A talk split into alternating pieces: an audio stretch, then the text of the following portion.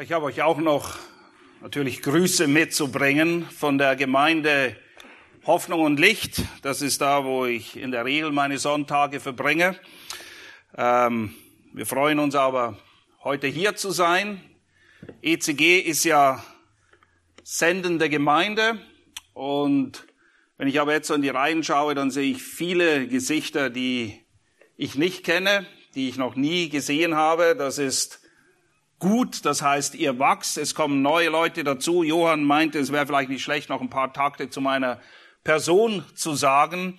Wir waren acht Jahre in Berlin, ähm, haben hier mitgedient in der Gemeinde, sind ausgesandt worden von der Gemeinde hier ECG für die Gemeindegründung, in der wir stehen in der Schweiz.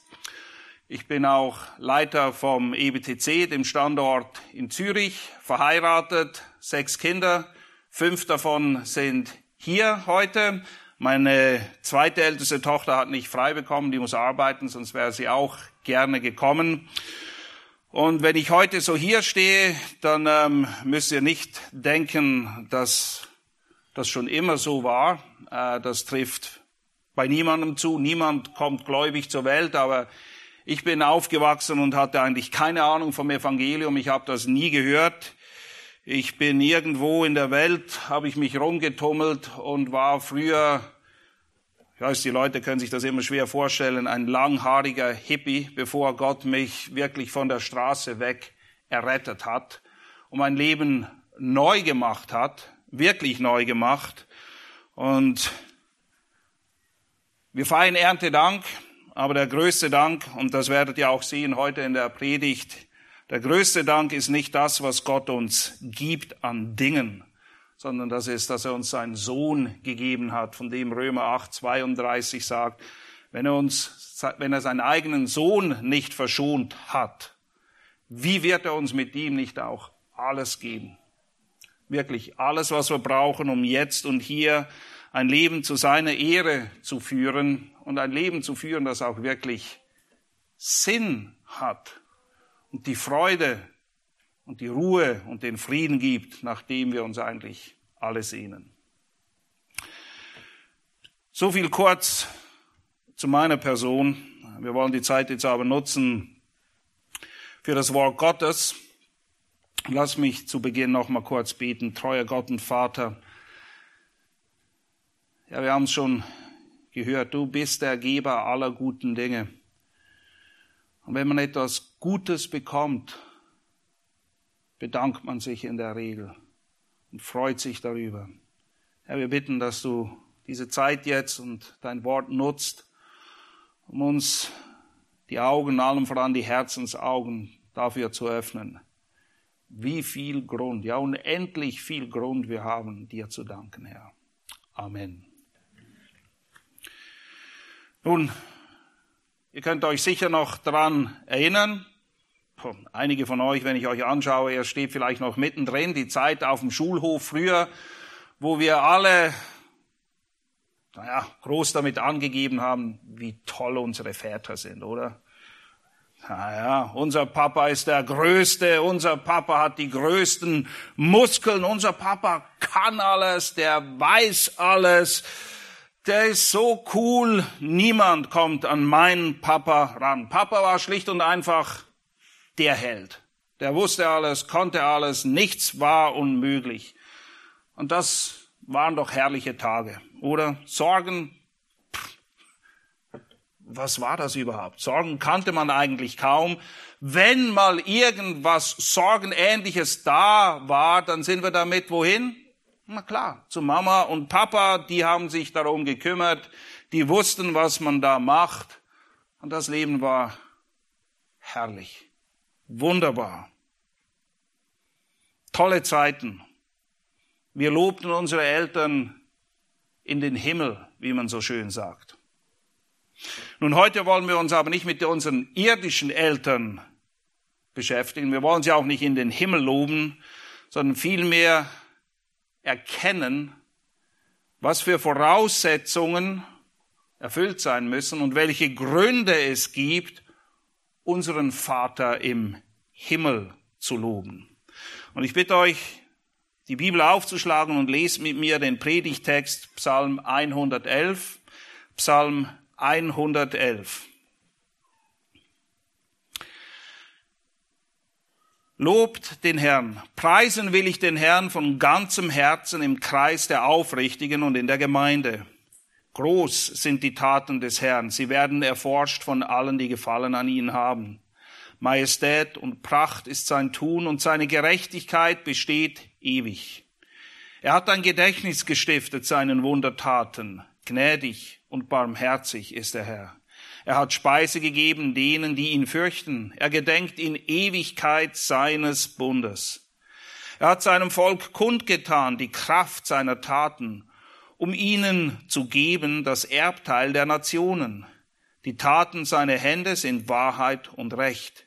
Zuverlässig sind alle seine Vorschriften, festgestellt auf immer, auf ewig, ausgeführt in Wahrheit und Geradheit. Er hat Erlösung gesandt seinem Volk, seinem Bund verordnet auf ewig. Heilig und furchtbar ist sein Name.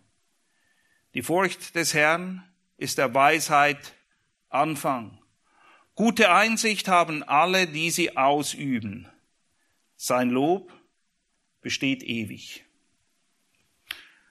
Soweit das Wort Gottes. Das Thema für die heutige Predigt lautet Danken und Loben zeugt von Leben von oben. Danken und Loben zeugt von Leben von oben. Und ich möchte euch anhand dieses Textes drei Voraussetzungen aufzeigen, die erfüllt sein müssen, damit wir überhaupt in die Lage versetzt werden, angespornt werden, Gott zu loben. Dann Fünf Gründe, ich sage es gleich vorweg, diese sind nicht erschöpflich, das ist nicht alles, aber es sind fünf Gründe, die wir hier sehen in dem Psalm, warum wir Gott danken und ihn loben sollen. Und zu guter Letzt, wenn wir das alles wissen, was machen wir jetzt damit? Lass uns also mit Voraussetzung Nummer eins beginnen.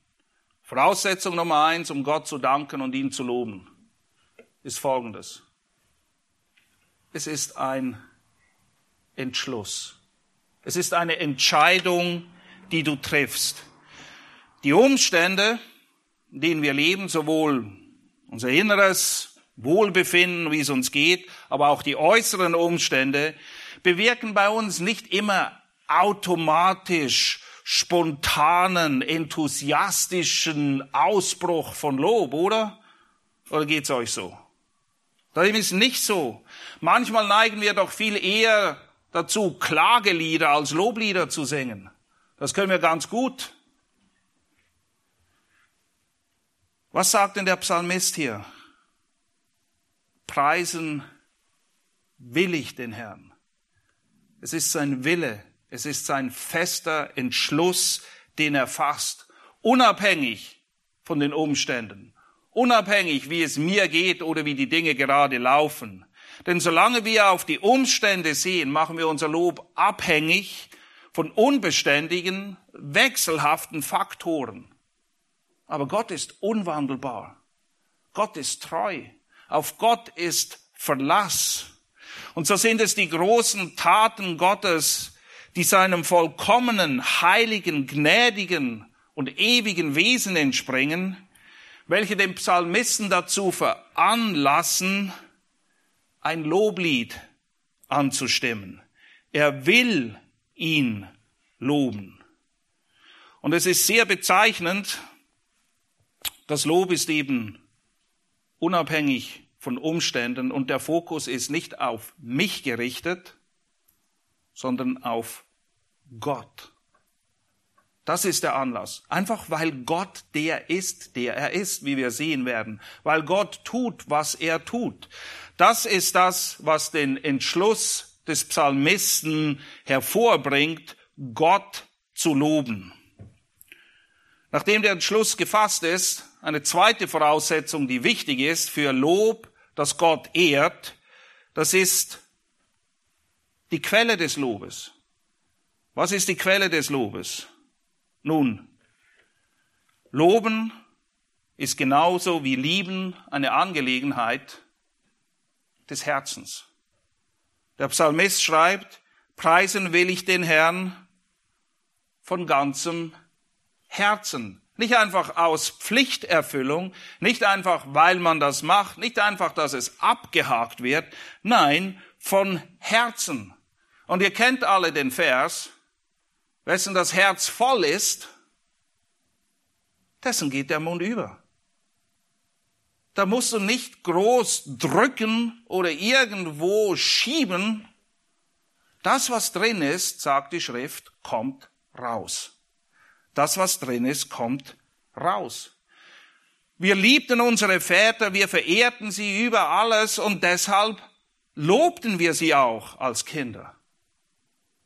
Wenn wir nun unseren Vater im Himmel wirklich lieben, und zwar so wie die Schrift es sagt, nämlich, das ist das erste Gebot, wir sollen ihn lieben von ganzem Herzen, ganzer Seele, ganzem Verstand und aller Kraft, dann ist Lob das, was rauskommt. Okay? Ihr könnt es immer damit vergleichen, wenn zwei frisch verliebt sind. Hm? Kennt ihr das? Oder vielleicht seid ihr gerade frisch verliebt. Ach, man spricht, irgendwann wird aus verliebt verlobt. Man spricht auch von der, die Verlobte ist nicht nur die Verlobte, sondern auch die Gelobte. Ja? Und man lobt einander. Wenn man die Liebe für den anderen hat, dann spricht man dauernd über die guten Dinge, die guten Eigenschaften, die guten Taten der anderen Person. Man spricht ja auch von der Angebeteten. Lob hat ja viel mit Anbetung zu tun. Und ihr merkt, Loben und Lieben sind sehr eng miteinander verbunden und entspringen eben dem Herzen. Es ist also ein Entschluss, der gefasst wird, er soll vom Herzen angetrieben werden. Und die dritte und letzte Voraussetzung, die der Psalmist uns, uns hier nennt, ist folgendes. Lob ist den Aufrichtigen vorbehalten. Wir lesen nochmal Vers 1.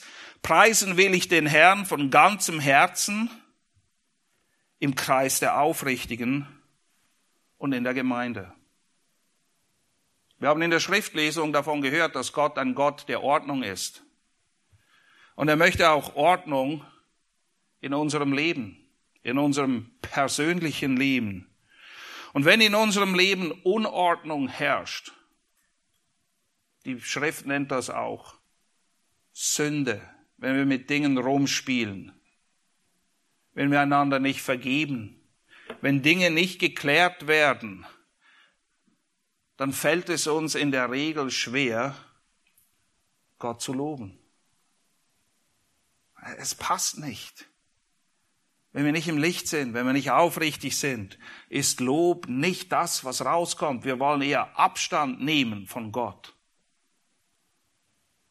Es fällt uns schwer, ihn zu loben, sowohl persönlich als auch in der Gemeinde. 1. Timotheus 2.8 heißt es, ich will aber, dass alle Männer heilige Hände aufhalten sollen zum Gebet.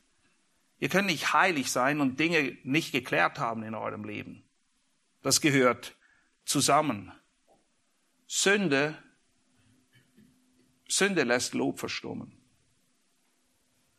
Sünde trennt von Gott. Sünde trübt den Blick dafür, wer Gott ist und was er tut. Das sind also drei Voraussetzungen. Es ist ein Entschluss, von Herzen muss er kommen und die Dinge müssen geklärt sein in unserem Leben, damit wir Gott loben, damit wir ihm Dank darbringen, der ihn ehrt. Nun nach diesen Voraussetzungen liefert der Psalmist uns Gründe dafür, warum wir Gott loben und ihm danken sollen.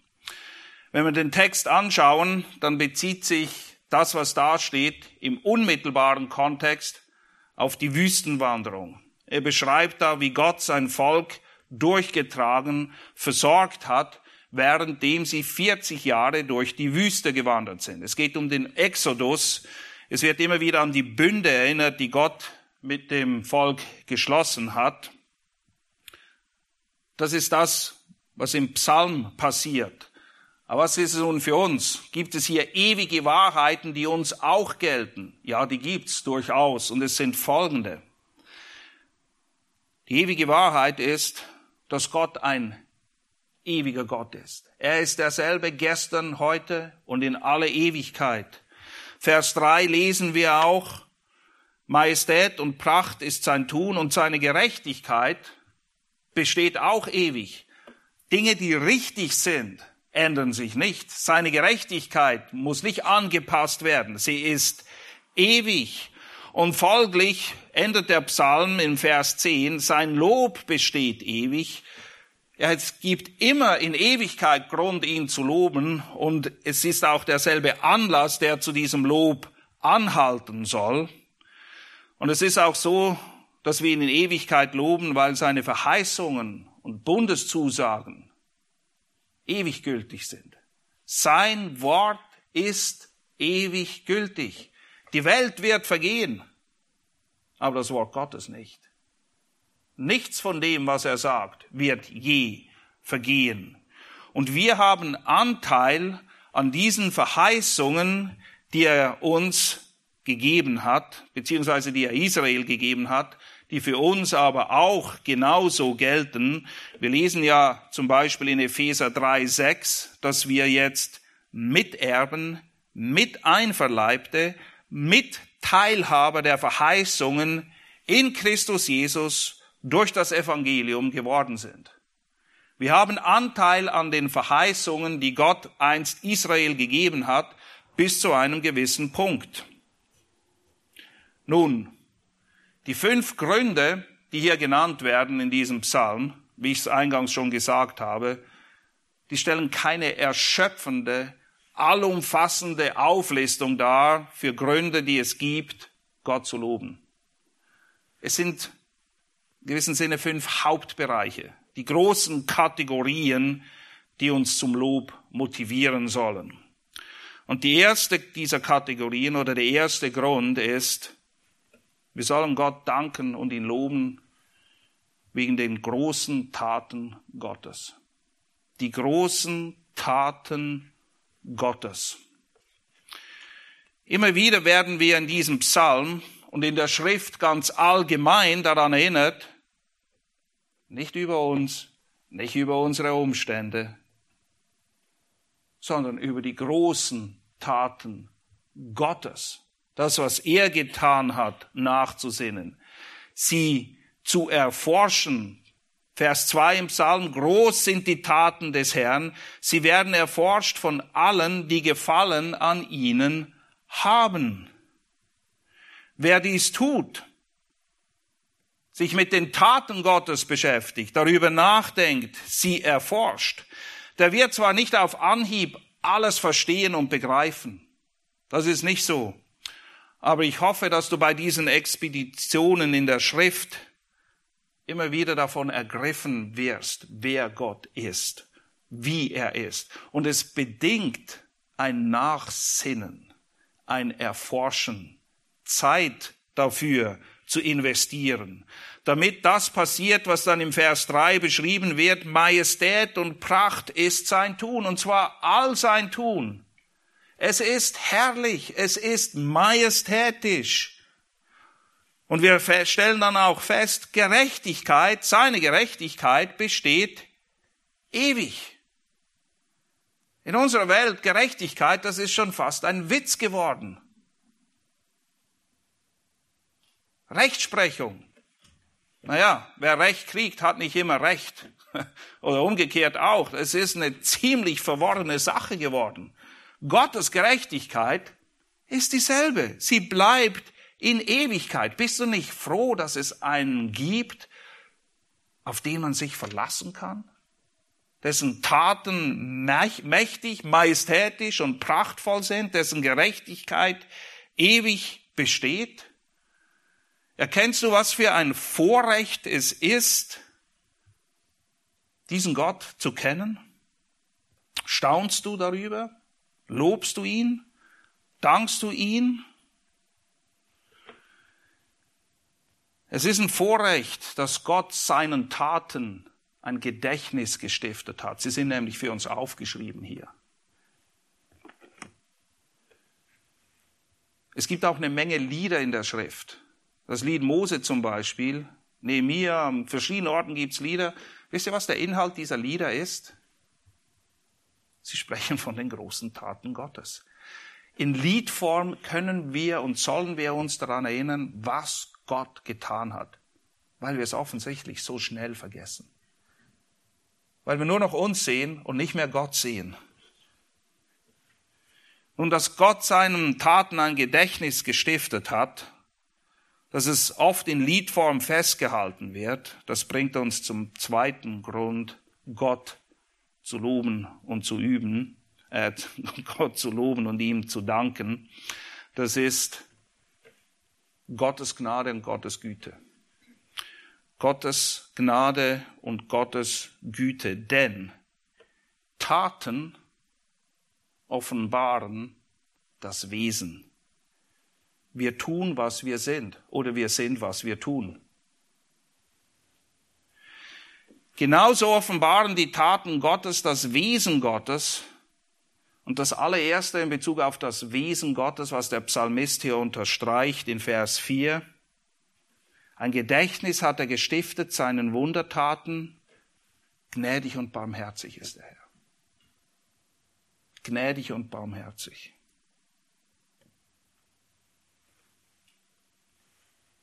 Hätten wir nicht einen gnädigen und barmherzigen Gott, es gäbe keine Hoffnung.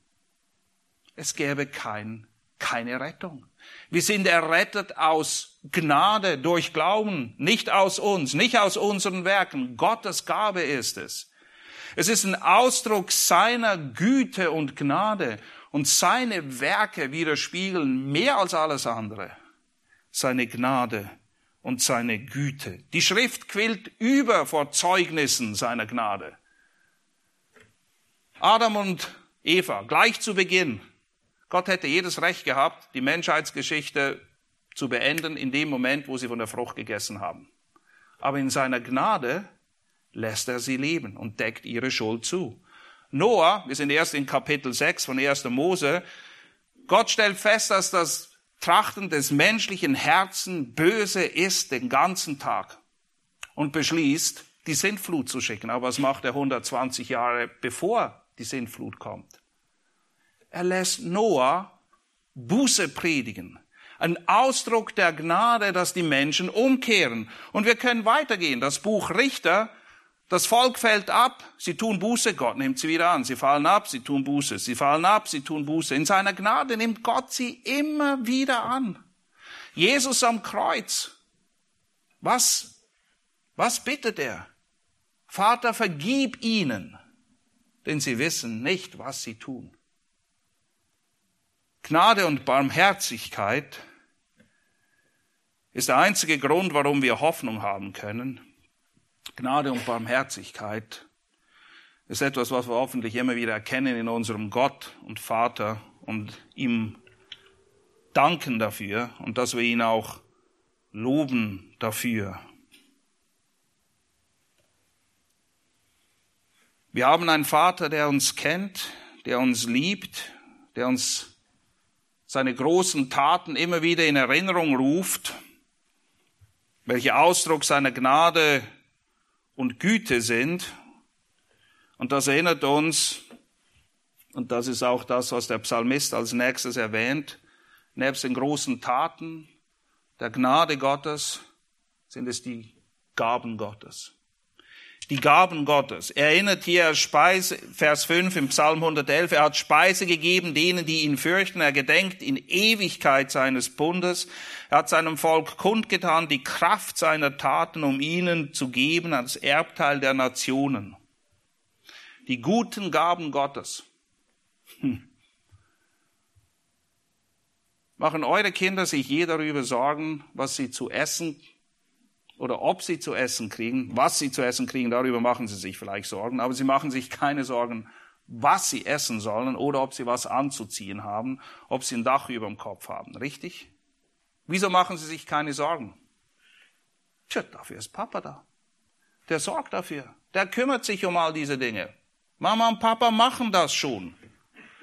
Kurze Frage an alle Eltern. Wärt ihr froh, wenn zwischendurch die Kinder sich auch mal bedanken würden dafür, dass es denn immer Essen gibt und die Kleider gewaschen sind und all die Dinge, die einfach als selbstverständlich hingenommen werden. Naja, wir würden nicht böse werden, oder? Wenn wir sagen, danke Mama, dass du jeden Tag so leckeres Essen kochst und meine Kleider sind gewaschen und das Haus ist sauber und all die Dinge, die dazugehören. Nun, vergesst dabei nicht, dass wir Kinder Gottes sind. Wir haben auch einen Vater. Könnte es sein, dass wir oft vergessen, ihm zu danken für die guten Gaben, die er gibt? Ist uns bewusst, dass alles, was er gibt, gut ist? Jakobus 1, 16 bis 17. Jede gute Gabe kommt von Gott. Er ist der Geber aller guten Dinge. Und gehen wir kurz in den Kontext des Psalmes nochmal, den unmittelbaren Kontext. Zwei Millionen Leute, 40 Jahre in der Wüste. Wir haben vorhin gerade die Bilder von der Freizeit gesehen. Ich weiß nicht, wer die Küche gemacht hat. Eine Woche für 140 Leute kochen, sie versorgen, schauen, dass sie gute Gaben auf dem Teller haben. Das ist eine Menge Arbeit. Stell dir mal vor, 40 Jahre, zwei Millionen Leute versorgt in der Wüste. In der Wüste, wo es nichts gibt. Es wächst nichts und es gibt keinen Laden. Und Gott versorgt sie. Das Volk war, wie ihr wisst, unheimlich dankbar dafür, richtig? Nein, wir wollen Fleisch. Wir haben die Nase voll von diesem Himmelsbrot, von diesem Manna. Und wir wollen wieder Gurken und Zwiebeln und Knoblauch und Fleischtöpfe. Ach, dauernd haben sie rumgemalt. Dauernd haben sie sich beschwert. Sind wir anders? Wann hast du Gott zum letzten Mal dafür gedankt, dass Trinkwasser aus der Leitung kommt, wo du wohnst? Und zwar überall. Ihr könnt das trinken. Das ist ein Luxus, den nicht viele Menschen haben auf dieser Welt. Wir vergessen das sehr, sehr schnell. Wir sehen sehr schnell das, was wir meinen, wir hätten es verdient und haben es nicht bekommen und vergessen zu danken für die guten Gaben Gottes, auch die ganz kleinen, alltäglichen. Was denkst du, wer bringt Brot auf deinen Tisch? Wieso sagt Jesus den Jüngern, wenn er sie anleitet zu beten, unser täglich Brot gib uns heute? Du gehst arbeiten, das ist gut. Aber letztendlich bringt Gott Brot auf deinen Tisch. Der volle Kühlschrank, du hast vielleicht Essen reingetan, aber Gott versorgt dich, damit du Essen und zu trinken hast. Die guten Gaben Gottes. So wie er einst Israel versorgt, sorgt er für dich. Matthäus 6 berichtet davon und sagt, ihr braucht euch keine Sorgen zu machen. Warum? Ihr habt einen Papa im Himmel, der weiß, was ihr braucht. Nicht was ihr immer, ihr kriegt nicht immer, was ihr wollt, aber ihr kriegt, was ihr braucht. Gott sorgt für uns. Möge Gott uns davor behüten, ein undankbares Herz zu entwickeln oder Dinge als selbstverständlich einfach anzunehmen. Na klar, ich habe ein Recht darauf. Nicht wirklich. Lasst uns dankbar sein für alles, was Gott gibt, denn alles, was er gibt, ist gut.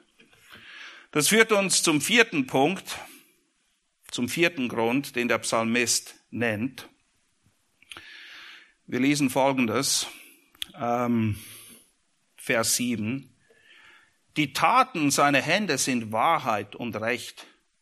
Zuverlässig sind alle seine Vorschriften. Der vierte Grund ist Gottes geläutertes Wort. Gottes zuverlässig, zuverlässiges und geläutertes Wort, für das wir ihm danken sollten. Ein Wort, durch das er alles geschaffen hat, alles ist durch sein Wort geschaffen. Alles wird durch sein Wort aufrechterhalten. Durch sein Wort gibt er Leben. Durch sein Wort können wir ihn kennen Und alle seine Taten, alles was er tut, ist gegründet und gebunden an sein Wort. Gott wird nichts tun, was über sein geoffenbartes Wort hinausgeht.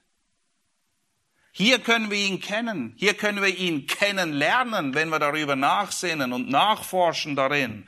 Und sein Wort ist zuverlässig. Es ist ewig. Es ist in Geradheit und Wahrheit ausgeführt, wie er sagt.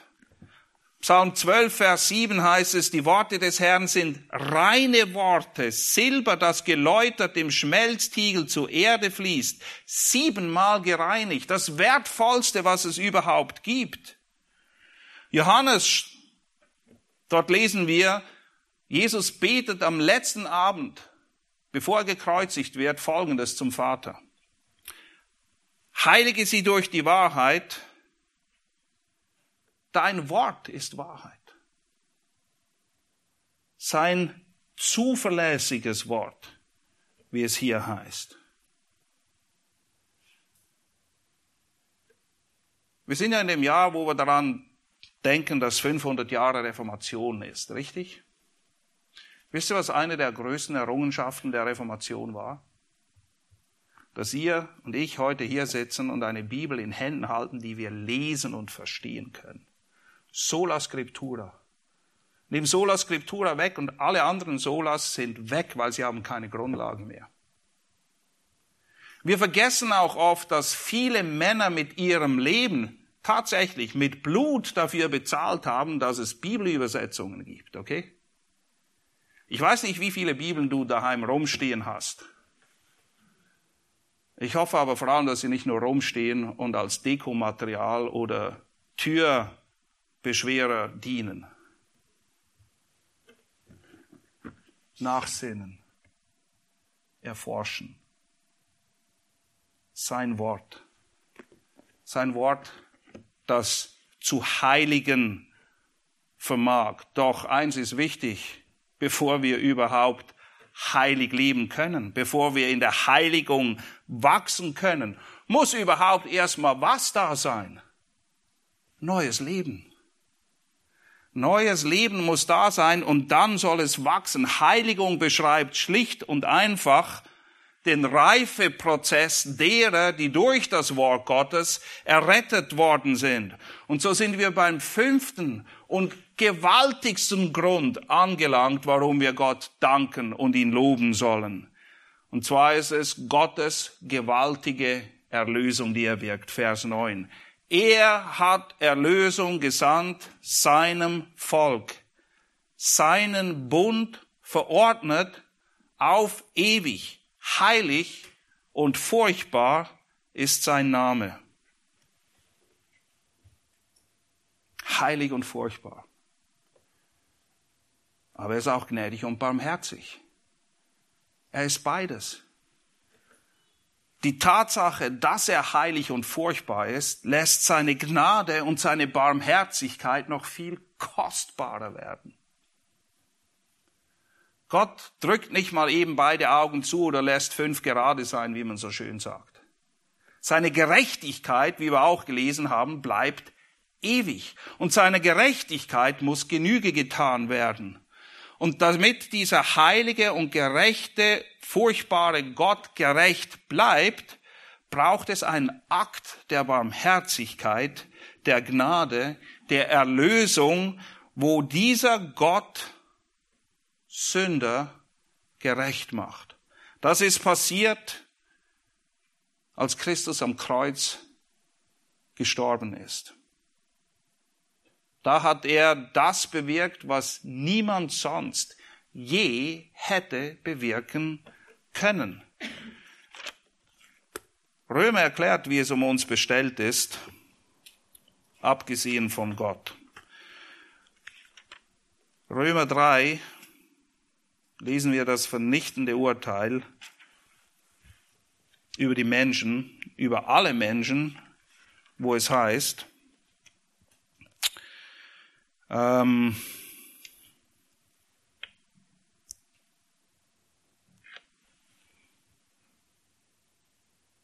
ich lese ab Vers 10. Da ist kein Gerechter, auch nicht einer. Da ist keiner, der verständig ist. Da ist keiner, der Gott sucht. Alle sind abgewichen. Sie sind allesamt untauglich geworden. Da ist keiner, der Gutes tut. Da ist auch nicht einer. Vers 18. Es ist keine Furcht Gottes vor ihren Augen. Vers 19. Wir wissen aber, dass alles, was das Gesetz sagt, es zu denen redet, die unter dem Gesetz sind, damit jeder Mund verstopft werde und die ganze Welt dem Gericht Gottes verfallen sei. Darum aus Gesetzeswerken wird kein Fleisch oder kein Mensch vor ihm gerechtfertigt werden, denn durch das Gesetz kommt Erkenntnis der Sünde. Jetzt aber ist ohne Gesetz Gottes Gerechtigkeit offenbart worden, bezeugt durch das Gesetz und die Propheten. Gottes Gerechtigkeit durch Glauben an Jesus Christus gegen alle und auf alle, die da glauben. Das ist diese mächtige Erlösung. Das ist diese Erlösung, von der der Psalmist vorausblickend berichtet, die wir jetzt und hier kennen dürfen. Es ist ein Akt der Gnade und Barmherzigkeit, dass dieser heilige, gerechte Gott Sünder rettet, ihnen Gerechtigkeit anrechnet, denjenigen, die wie Römer sagt, ungerecht sind, ihn nicht mal gesucht haben, nichts von ihm wissen wollten. Was für eine Erlösung, was für eine Gabe Gottes, dass er seinen Sohn hingegeben hat. Und nachdem der Psalmist jetzt drei Voraussetzungen genannt hat, fünf Gründe uns geliefert hat, stellt sich eine Frage. Was mache ich jetzt damit? Was mache ich jetzt damit? Wie lobe ich Gott auf angemessene Art und Weise? Folgendes möchte ich euch zu bedenken geben. Wenn ihr die Voraussetzungen wisst, um Gott zu danken und ihn zu loben. Und die wisst ihr jetzt. Oder ihr habt sie zumindest gehört. Und wenn ihr die fünf Gründe, Gott zu danken und ihn zu loben, erkannt habt, und ich habe sie euch aufgelistet, wie sieht denn jetzt ein vernünftiger Gottesdienst, eine vernünftige Reaktion aus? Wie dankst du, wie lobst du Gott? Wie machen wir das? Indem wir ein paar Loblieder singen indem wir einmal im Jahr Erntedankfest feiern und dann haben wir unsere Pflicht erfüllt, die Sache ist abgehakt, das war's. Naja, wir haben gedankt. Wir haben gelobt. Wie sieht das aus?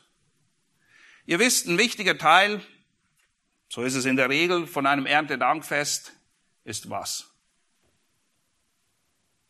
Das, worauf ihr euch alle freut jetzt dann. Essen und Trinken. Richtig? Ja, das gehört auch dazu. Hier ein ganz wichtiger Punkt, der uns hilft zu verstehen, was es bedeutet, Gott zu danken und ihn zu loben, ihn zu ehren. Alles, was ihr tut, ob ihr esst oder trinkt, tut alles zur Ehre Gottes. Essen und Trinken gehören zu den alltäglichsten Dingen, die ein Mensch tut. Richtig? Hier ist die Brücke. Alles, was ihr tut, tut alles zur Ehre Gottes. Unser ganzes Leben. Sieben Tage, 24 Stunden die Woche soll ein Ausdruck des Dankes an Gott sein, ein Lob für das, wer er ist was er tut, dass wir uns auf ihn verlassen können. Der Psalmist beantwortet die Frage selbst im letzten Vers, in Vers 10, und wir wollen uns einige Antworten gemeinsam abschließend anschauen. Was ist die vernünftige Reaktion? Wie sieht Loben und Danken denn ganz praktisch aus? Vers 10, Psalm 111. Die Furcht des Herrn ist der Weisheit Anfang. Gute Einsicht haben alle, die sie ausüben, die es tun. Jesus selbst in Matthäus 7, 24 beschreibt es wie folgt. Jeder nun, der irgend diese meine Worte hört, zum Beispiel ihr, die ihr das Wort Gottes hört heute, jeder, der nun meine Worte hört und findet, ja, genau so ist es. So müsste man das machen. Oder noch besser, Mann, mein Nachbar, der müsste das mal hören. Und Jesus, das steht nicht in dem Vers. Jeder nun, der irgend diese meine Worte hört und sie tut, und zwar der, der sie selbst gehört hat, den werde ich mit einem klugen Mann vergleichen, der sein Haus auf Felsen gebaut hat. Johannes im 1. Johannes 3,18 kommt schon ziemlich auf den Punkt, wenn er sagt, Kinder, lasst uns nicht lieben, und ihr wisst, lieben und loben sind eng miteinander verbunden, lasst uns nicht lieben mit Worten noch mit der Zunge, sondern in Tat und Wahrheit. Nicht nur Taten, sondern Taten, die in der Wahrheit, der Wahrheit Gottes, die unveränderlich, zuverlässig ist, gegründet sind. So sieht Lieben aus. Lieben und Loben ist aktiv.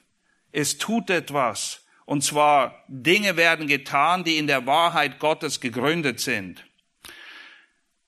Ihr merkt, dieses Thema kommt immer wieder. Und das hat einen guten Grund. Weil das ist das, worum es letztendlich geht.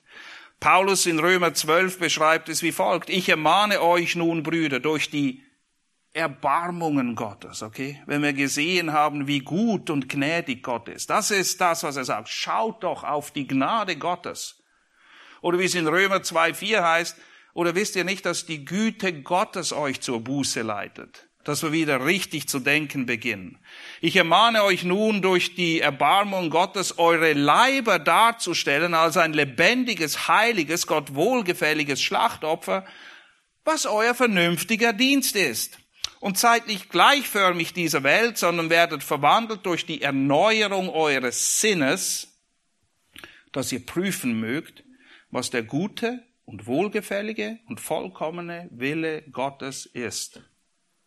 Okay, kurz auf den Punkt gebracht, Römer 12, 1 bis 2. Die Gesinnung, das Herz, das Denken, die Dinge, die uns ausmachen, wer wir sind, müssen synchronisiert werden mit der Art und Weise, wie Gott die Dinge sieht, damit wir dann auch richtig handeln. Damit wir überhaupt wissen, was richtig ist. Dass wir wissen, wie Lob und Dank jetzt in unserem Fall ganz praktisch aussieht. Und wenn wir dann unsere Leiber hingeben, okay, unser tägliches Leben hingeben, dann ist das nichts Außergewöhnliches. Dann ist das nicht für ein paar Elite-Christen Paulus schreibt, das ist ein vernünftiger Dienst. Wenn wir diese Dinge wissen, ist das eine vernünftige Reaktion. Und der weiseste Mann, der je gelebt hat, fasst es am kürzesten zusammen. Salomo am Ende seines Buches Prediger sagt, okay, worum geht's denn? das Endergebnis des Ganzen. Das ist ziemlich gut. Hier ist alles, worum es geht, und hier ist das Endergebnis. Summa summarum, okay? Man, wer hätte gedacht, dass man das so kurz zusammenfassen kann? Hier kommt's. Fürchte Gott und halte seine Gebote. Denn das ist der ganze Mensch. Darum geht's. Hör auf Gott. Lass dir etwas sagen. Oder so wie Jesus es dreimal sagt, wiederum an dem letzten Abend, als er sich von den Jüngern verabschiedet, bevor er gekreuzigt wird. Johannes 14 und 15 lesen wir dreimal, dass Jesus den Jüngern sagt, wer mich liebt. Oh, wie viele Leute reden von Liebe? Wie viele Leute behaupten, sie liebten Christus? Christus definiert Liebe. Was sagt er? Wer mich liebt, hält meine Gebote. Achtung, das ist keine Aufforderung, das ist eine Feststellung. Ein Ausdruck der Liebe zu Christus ist Gehorsam. Fürchte Gott und halte seine Gebote. Das größte Lob Gottes, der größte Dank ist ein Leben aus, für und zu ihm hin. Erinnere dich also, und andere auch, denn wir vergessen offensichtlich sehr schnell. Wir haben gehört, Erntedankfest, Josua und dann erst in Nehemiah. Die haben völlig vergessen, Gott zu danken. Denkt nicht, dass wir besser oder anders sind. Wir sollen uns, wir sollen einander daran erinnern, an die großen Taten Gottes und ihn dafür loben und ihm danken. Wir wollen erkennen, dass es ein Ausdruck seiner Güte und Barmherzigkeit ist, aber auch seiner Heiligkeit, dass er eben ein heiliger, gerechter und furchtbarer Gott ist. Und wir loben ihn dafür, wer er ist, als Ganzes. Des Weiteren wisse und vertraue auf seine guten Gaben. Er entscheidet wann und was du bekommst und sie kommen von unserem guten Vater im Himmel. Paulus sagt, ich habe gelernt, mit allem umzugehen. Mangel wie auch Überfluss. Alles vermag ich durch den, der mich kräftigt. Dann können wir dankbar sein für alles, sei es viel oder wenig, weil wir wissen, wer der Geber dieser Dinge ist. Es will aber gelernt sein. Paulus musste es lernen, wir müssen es lernen. Aber wisse und vertraue auf die guten Gaben, die kommen so wie er will, in dem Maß wie er will und lobe Gott dafür. Und hör nicht auf, dieses Wort Gottes, diese Vorschriften, die zuverlässig sind, zu erforschen, dich davon zu ernähren, damit ein vernünftiger Gottesdienst daraus resultiert. Wenn du denn die gewaltigste Gabe Gottes erkannt und geglaubt hast, nämlich, dass er seinen Sohn für uns hingegeben hat. Und ich schließe mit dem Vers aus 1. Korinther Kapitel 1, die letzten Verse dort 1. Korinther 1, Vers 30 und 31. Aus ihm, aus ihm aber seid ihr in Christus Jesus, der uns geworden ist, Weisheit von Gott und Gerechtigkeit und Heiligkeit und Erlösung, damit, wie geschrieben steht, wer sich rühmt, der rühme sich des Herrn. Wenn wir uns heute rühmen, wenn wir einen loben, wenn wir jemand danken, dann möge all unser Dank auf ihn gerichtet sein, denn er verdient Lob, Ehre, Preis und Dank. Lass mich beten. Treuer Gott und Vater, bewahre uns davor zu denken, dass wir besser wären als die Israeliten, von denen in diesem Psalm berichtet wird.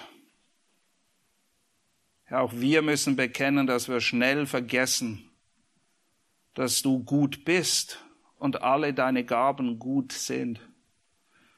Dass wir schnell vergessen, auf dich zu blicken und uns nur noch mit uns selbst beschäftigen. Herr, lass uns über deine Taten nachsinnen. Lass uns dein gutes Wesen dahinter erkennen. Mögen wir dankbar sein, dass du zu uns sprichst durch dein Wort, das du uns gegeben hast, und mögen wir es fleißig studieren, damit dein Wort bewirkt, wozu du es sendest, nämlich Rettung für die, die dich nicht kennen, und Heiligung für die, die bereits Errettung haben. Herr, wir danken dir, dass du uns gesucht hast dass du uns gerettet hast und dass du der Anfänger und Vollender des Glaubens bist. Amen.